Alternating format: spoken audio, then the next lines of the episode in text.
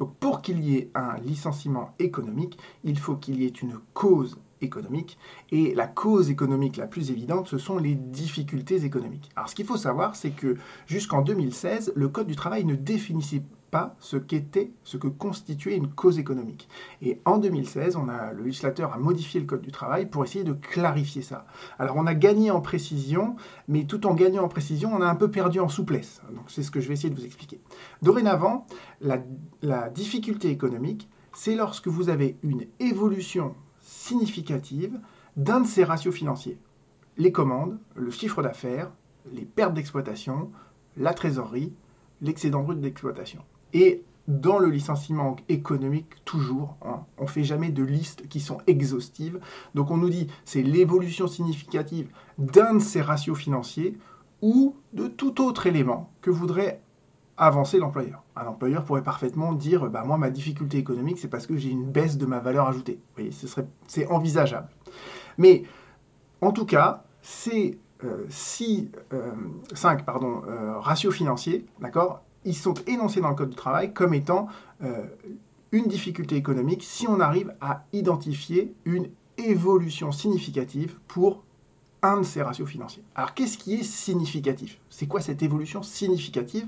Eh bien le Code du travail en fait a, a, posé une règle qui est très précise concernant les commandes et le chiffre d'affaires et une règle qui est plus floue entre guillemets pour les pertes d'exploitation, la trésorerie, l'excédent brut d'exploitation et tous les autres ratios financiers que l'employeur voudrait invoquer. Donc reprenons la règle précise sur les commandes et sur le chiffre d'affaires. Pour les commandes et pour le chiffre d'affaires, ce qui est significatif, c'est non pas une évolution en valeur absolue ou relative, mais une évolution sur la durée et cette durée, elle est fonction de la taille de l'entreprise. Alors vous allez voir, en fait, c'est très simple ce que je viens de vous annoncer là. Euh, ce qu'on va regarder, en fait, c'est la taille de l'entreprise. Si on est en présence d'une entreprise de moins de 11 salariés, eh bien, en fait, on va regarder sur un trimestre de l'année N-1 et le trimestre de l'année en cours, comment ont évolué les commandes ou le chiffre d'affaires. Et si l'entreprise est un peu plus grande, jusqu'à 50 salariés, un trimestre, ça paraît trop petit. Donc en fait, on élargit en, disant c'est deux trimestres, d'accord? Et quand l'entreprise euh, est jusqu'à 300 salariés, on se dit bon bah là, pour ait une, pour que, ça ait un sens, il faut que la, la baisse du chiffre d'affaires, on la précise sur trois trimestres, d'accord? Un trimestre, c'est trop transitoire. Euh, et pour les grandes entreprises, eh bien là, en fait, on fait une comparaison année par année, donc sur quatre trimestres consécutifs et quatre trimestres consécutifs ensuite. Donc voilà en fait l'idée, c'est pour ça que je vous disais qu'en fait l'évolution, elle se comprend dans la durée et non pas en valeur. Euh, et je vous donne un exemple simple pour que vous compreniez exactement de quoi il en retourne. Si on prend une entreprise de moins de 11 salariés, mettons que euh, au trimestre 1 de l'année 2021, elle ait fait un chiffre d'affaires de 100 et que au trimestre 1 de l'année 2022, elle a fait un chiffre d'affaires de 95, eh bien là, on est bien dans le cadre d'une baisse du chiffre d'affaires et donc on est bien en présence d'une cause économique qui justifie un licenciement économique.